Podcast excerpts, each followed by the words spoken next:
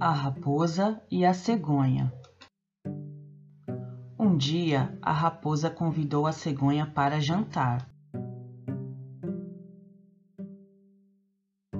Querendo pregar uma peça na cegonha, serviu sopa num prato raso.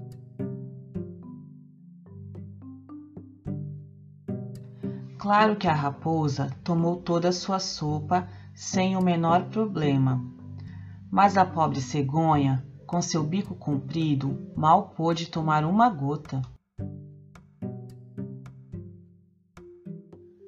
O resultado foi que a cegonha voltou para casa morrendo de fome. A raposa fingiu que estava preocupada. Perguntou se a sopa não estava do gosto da cegonha, mas a cegonha não disse nada. Quando foi embora, agradeceu muito a gentileza da raposa e disse que fazia questão de retribuir o jantar no dia seguinte. Assim que chegou, a raposa se sentou lambendo os beiços de fome, curiosa para ver as delícias que a outra ia servir. O jantar veio para a mesa numa jarra alta, de gargalo estreito, onde a cegonha podia beber sem o menor problema.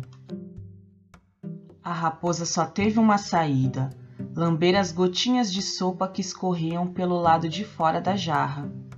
Ele aprendeu muito bem a lição. Quando chegou em casa, faminto, pensava: não posso reclamar da cegonha. Ela me tratou mal, mas fui grosseiro com ela primeiro.